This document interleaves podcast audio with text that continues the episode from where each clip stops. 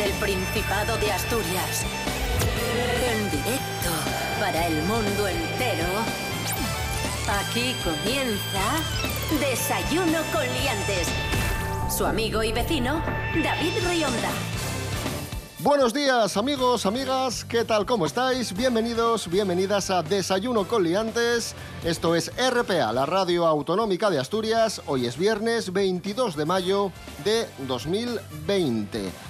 Seis y media de la mañana, como siempre. En primer lugar, saludamos a Rubén Morillo. Buenos días. Buenos días, David Rionda. Buenos días a todos. ¿Qué tal? Y saludamos también, lo cual es un auténtico placer, al monologuista Fran Estrada. Estamos muy contentos porque hacía ya un tiempo que no, que no estaba con nosotros. Conte- contento siempre, me tenéis, contento me tenéis. y siempre es un placer volver a, a saludarle y a, y a escuchar su voz. Fran Estrada, buenos días, ¿qué tal? Contento me tenéis, mal, contento me tenéis. O sea, llamáis a todo el mundo, a- hay gente a la que la llamáis tres y cuatro veces y a mí nunca. Me llamáis hoy, no sé por qué, supongo que porque todos los demás os fallaron. Y, bueno, oye, pues vamos a llamar a Frank, que lo tenemos siempre ahí en la recámara porque es un pringao y siempre nos va a responder. Y claro, no. Pues no, pues no, pues, pues igual os cuelgo, mira tú.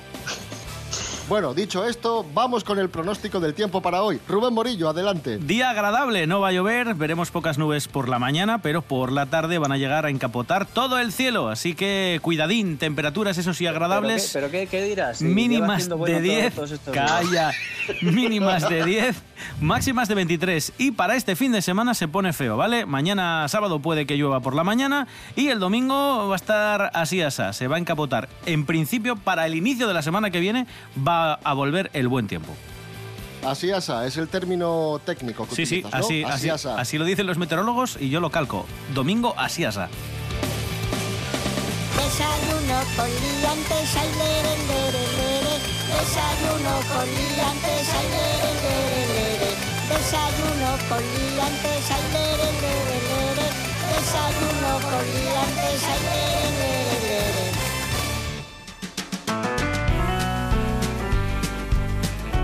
Comenzamos, eh, como siempre, pues hablando de la evolución de la fase 1 en Asturias, de cómo está la situación por la crisis del coronavirus, cómo está yendo la desescalada.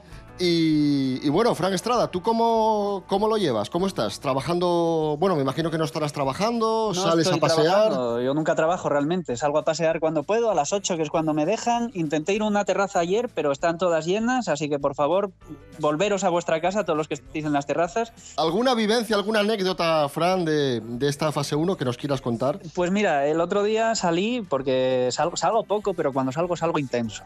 Y, y fui a comprar, de la que entras, te pone, te da unos guantes el vigilante y te manda a echar eh, gel en las manos y puedes entrar. Bien, perfecto. Pues dicho todo esto, amigos, amigas, que suene cumpleaños feliz. Y diréis, ¿quién cumpleaños hoy? Pues muchísimas personas, conocidas, famosas, importantes. Por ejemplo, el periodista y presentador Alfonso Arús cumple hoy 59 años, todo un referente. Ven a ver, demuéstralo tú. Diciendo yo que aquí está de la Johnny. Aquí también hay. A la gata que a la. Aquí a Johnny. ¡Qué mala suerte! Ahí está, Alfonso Arús. Qué, qué grande es Fernando Arús, ¿eh? Fernando. Alfonso, Alfonso. Pepe Gáfez, Pepe Gáfez era Ah. Alfon- Alfonso. Es Alfonso, no Fernando. Ah, es Alfonso Arús, ¿eh? Fernando Arús. Fernando... ¿Y quién es Alfonso Arús? Bueno, continuamos. Eh, hoy cumple. hoy cumple 53 años Paloma Lago, modelo y presentadora. Muy famosa, muy conocida en los años 90. ¿Os acordáis, no? De Sí. Paloma Lago. ¿Paloma Lago, es la que cantaba? No. Ah, no, esa es Paloma San Basilio. Sí, calla. eso. Madre mía, madre mía. ¿Cómo estás, eh? Oye, Oye, que si no me ver. llamáis me quedo desactualizado. Hoy cumple 52 años un jugador importante de- del Sporting, el mediapunta ruso Igor Lediakov. ¿Te acuerdas de qué Lediakov? bueno era, qué bueno era. Era de lo mejor que hubo, ¿eh? La pide Lidiakov. Lidiakov que busca el disparo desde ahí. Atención, gol. Tocó la pelota Sergi. Despistó Busquets. Y el segundo gol del Sporting. Poca sangre, pero vaya calidad. Sí, sí, sí. Vaya pases de gol, vaya regates. Sí, sí, sí. Que, por cierto, anécdota, contamos de Igor Lediakov, es coetáneo de Michael Laudrup. En aquel tiempo Michael Laudrup jugaba en el Madrid y si el Real Madrid no llega a fichar a Michael Laudrup, se rumorea que, ¿Fichado Igor Le- Lediakov? que el Real Madrid llegó a estar interesado en Lediakov. Nos lo hubieran robado, madre mía. Hoy cumple 50 años el actor Willy Toledo, un hombre... Controvertido, sobre todo, ¿no? No, no.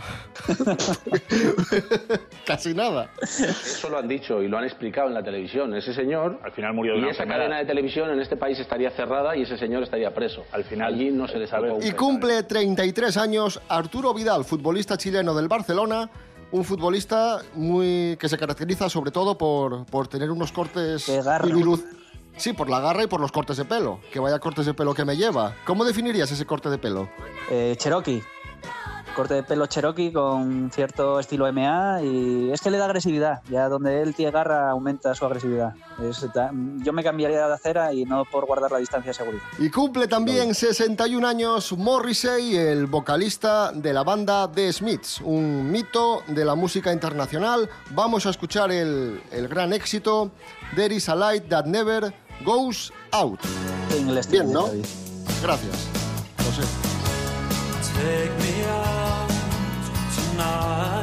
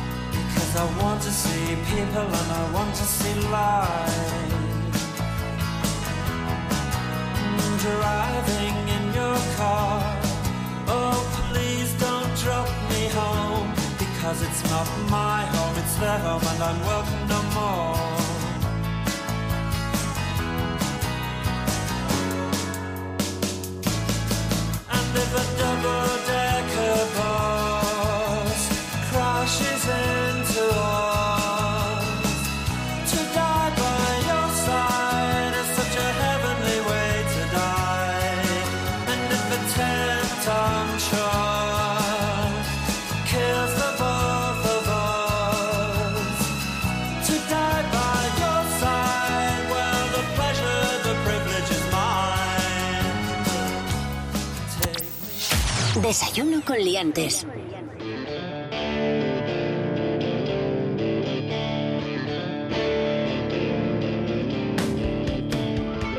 Continuamos en Desayuno con Liantes en RPA, la radio autonómica de Asturias. Vamos a contaros lo que ha sucedido en China. Esto es verídico. Pensaréis que es una broma, pero es real. Una mujer despechada porque su novio la había dejado, compró una tonelada de cebollas y se las mandó por correo a su ex en señal de, venganza.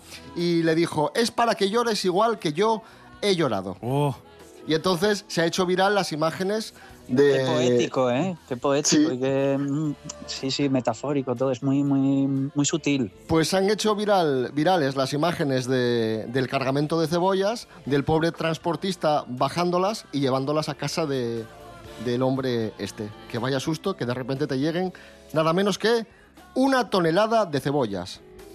La nota, la nota que, que venía con las cebollas es, he llorado durante tres días, ahora te toca a ti.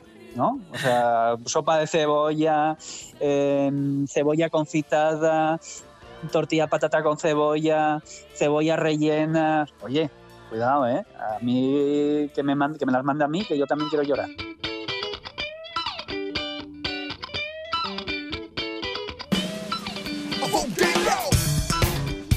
Y ahora vamos con, hablando de, de desengaños amorosos, de rupturas, de desencuentros, vamos con el top 3 de parejas de famosos que se desenamoraron. Vamos a empezar por Vale, perfecto. Tom Cruise y Nicole Kidman, que estuvieron casados desde 1990 hasta 2001. Eh, pero ¿qué, ¿Qué falló? ¿Qué falló? ¿Qué falló? Bueno, pues como muchos habréis podido imaginar, ya sabéis que Tom Cruise es, tiene una obsesión eh, con este culto, ciencia, eh, religión. Ah, la cienciología. Exacto. Ay, amigo, claro, claro. Y es un fanático de esta, de esta especie de pseudo, no sé cómo llamarlo, religión o lo que sea. Sí, religión, lo que sea, sí. Y claro, Nicole Kidman era católica, entonces hubo momentos en los que este matrimonio pues saltaba todo por, por los aires, naufragaba, entonces empezaron a tener discusiones y fue, dicen, el motivo de la ruptura de, de la pareja. Vamos con la segunda pareja. Vale, Adelante. perfecto. Bueno, eh, siete años hace ya que Kristen Stewart y Robert Pattinson pusieron final al pun- punto final a su relación.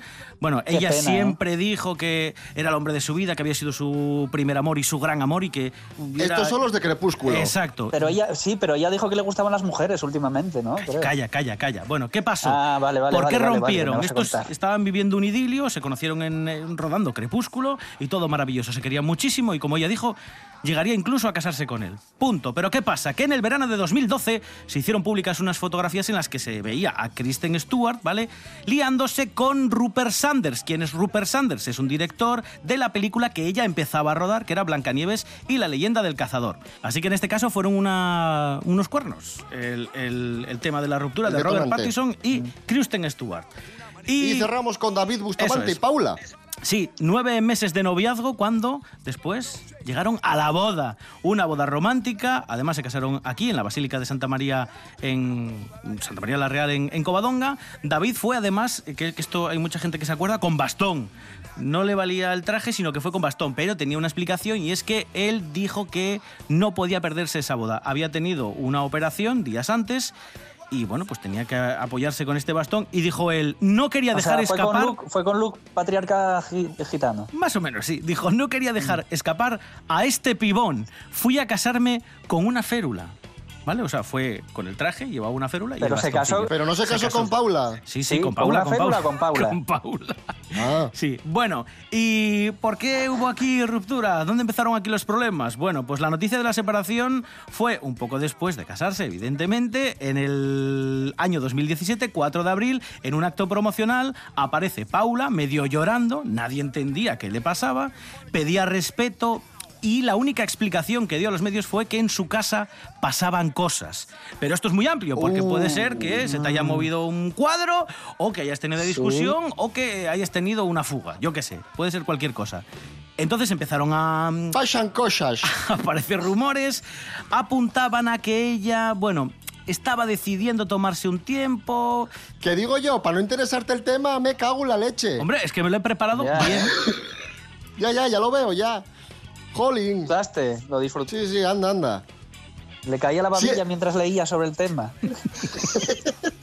Siete menos cuarto de la mañana e hilando con estas cuestiones que acabamos de comentar, vamos a escuchar a Camilo Sesto. Vivir así es morir de amor.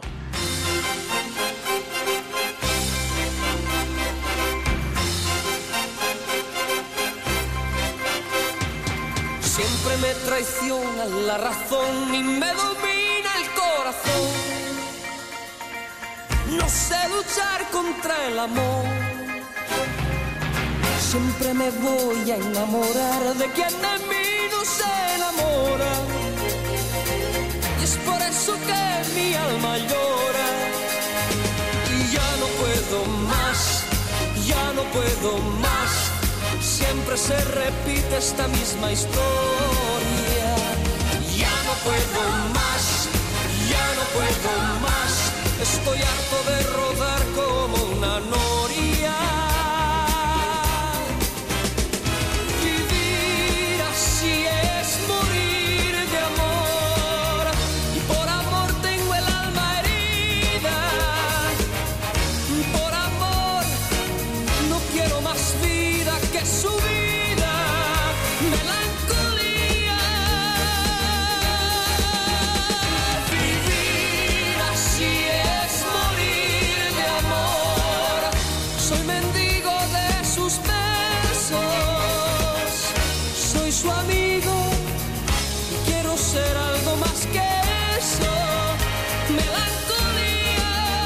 Desayuno con liantes.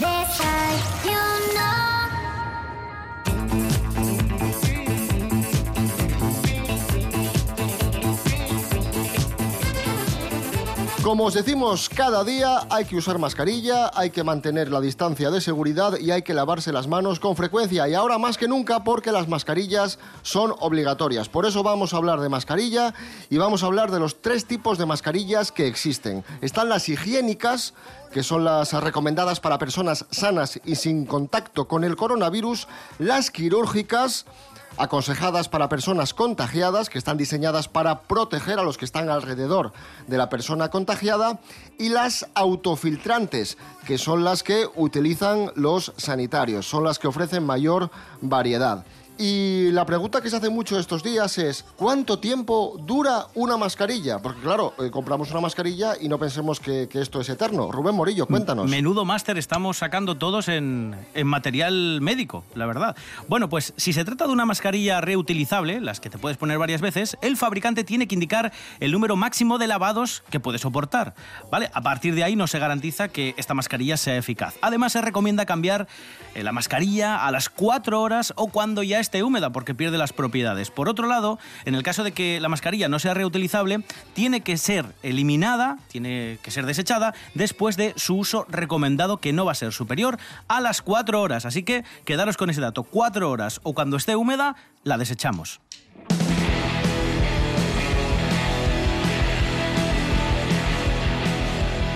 Y muchos también os preguntaréis, oye, ¿y la mascarilla cómo se coloca correctamente? Porque como bien apuntaba Fran Estrada, ves a gente por la calle, Sí. o bien que lleva la nariz para afuera, o bien que lleva la boca, o muy arriba, o muy abajo. Con la nariz para adentro. Ya, bueno, me refiero, a ver, me refiero a la nariz fuera de la mascarilla, hombre, que al final se resume muy fácil.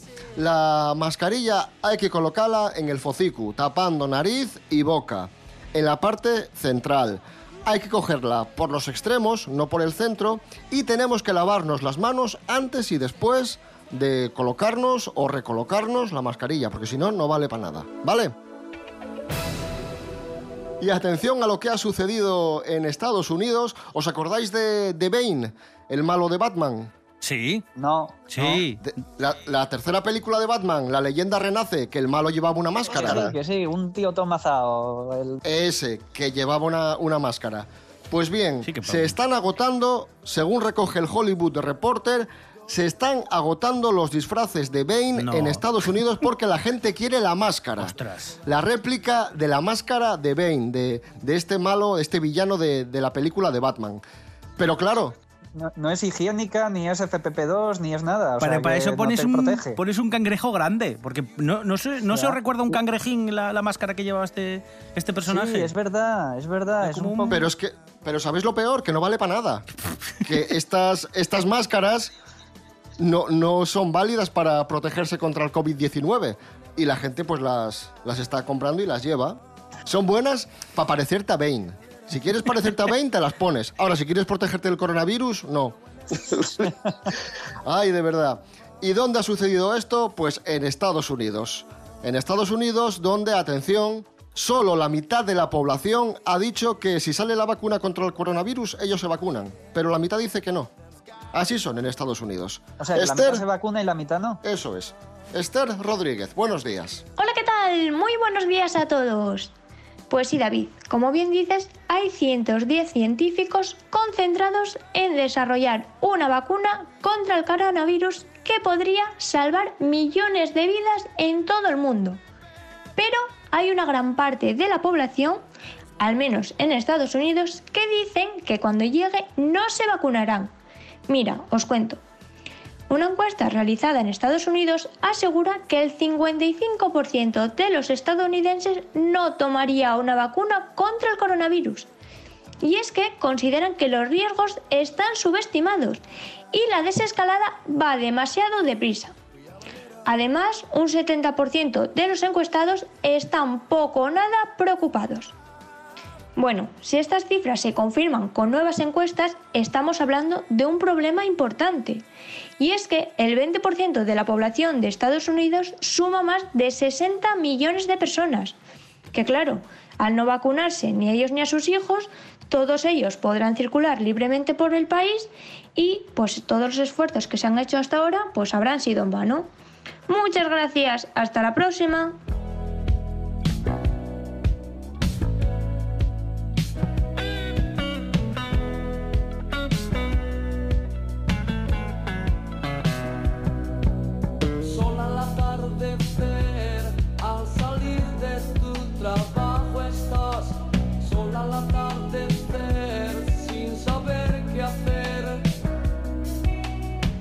sin resolver.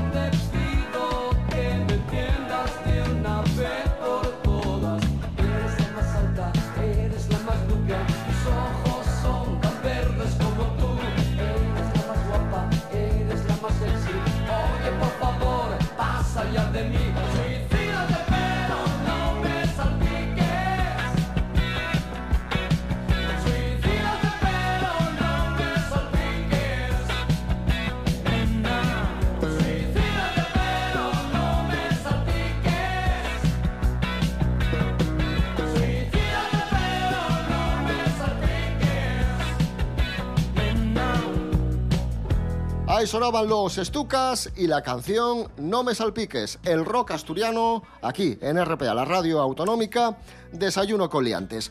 Un día como hoy de 2008, hace exactamente 12 años, se estrenaba la última película de Indiana Jones, Indiana Jones y el reino de la calavera de cristal.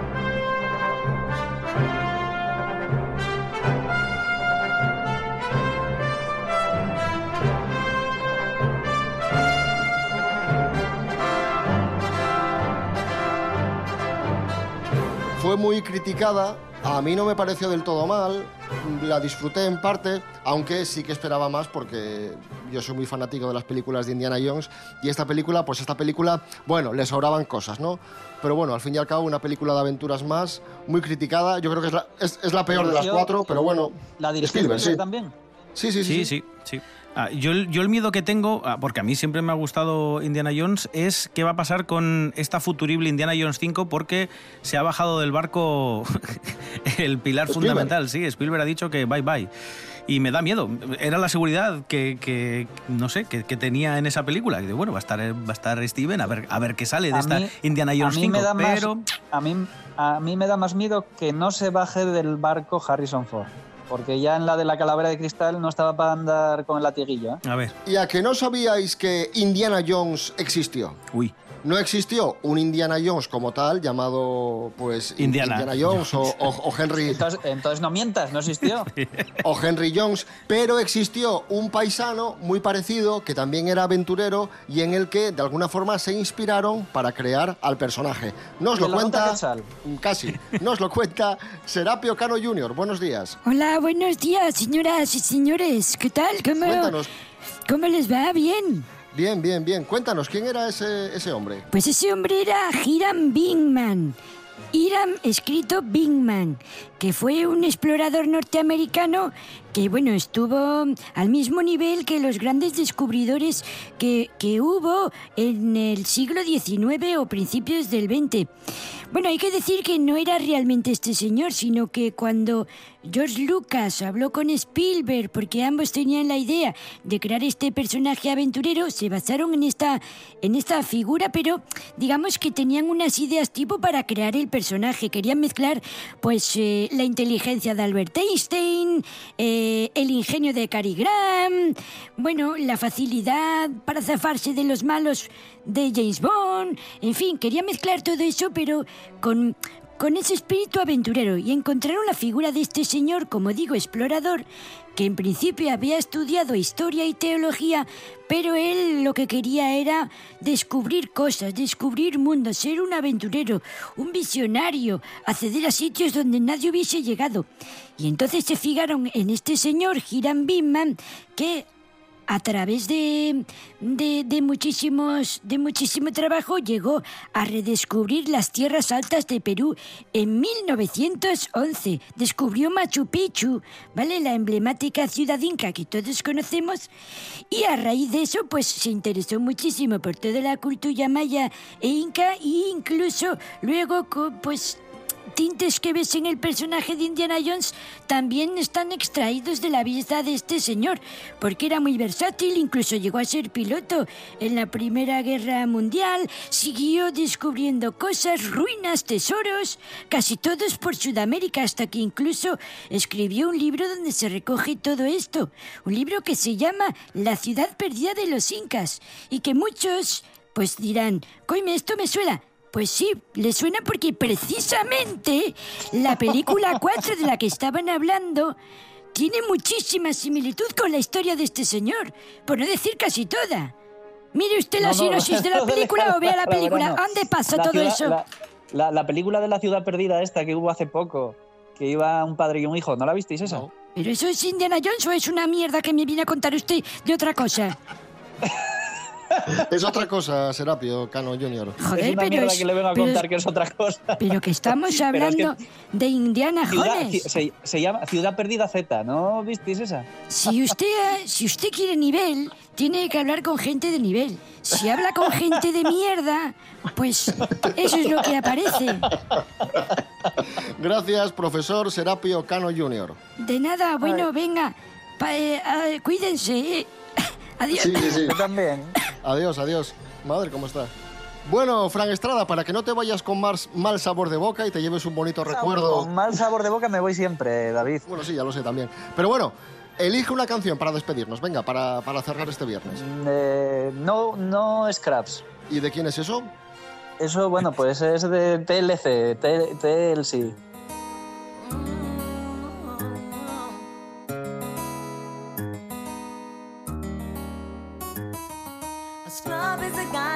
Guy that he's fly and is also known as a buster. Always talking about what he wants and just sits on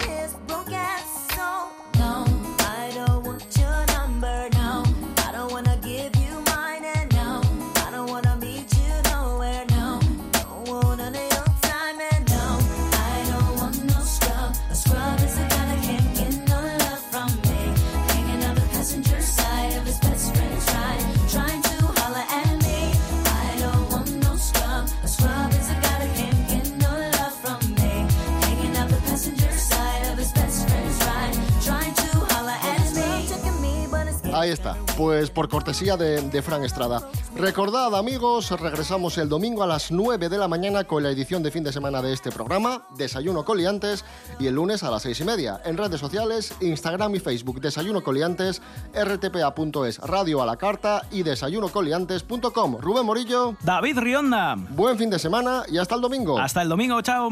Fran Estrada, muchísimas gracias y un abrazo fuerte. Sigo pensando en lo bien que me vendrían todas esas, esas cebollas. Lo digo en serio. Hasta luego.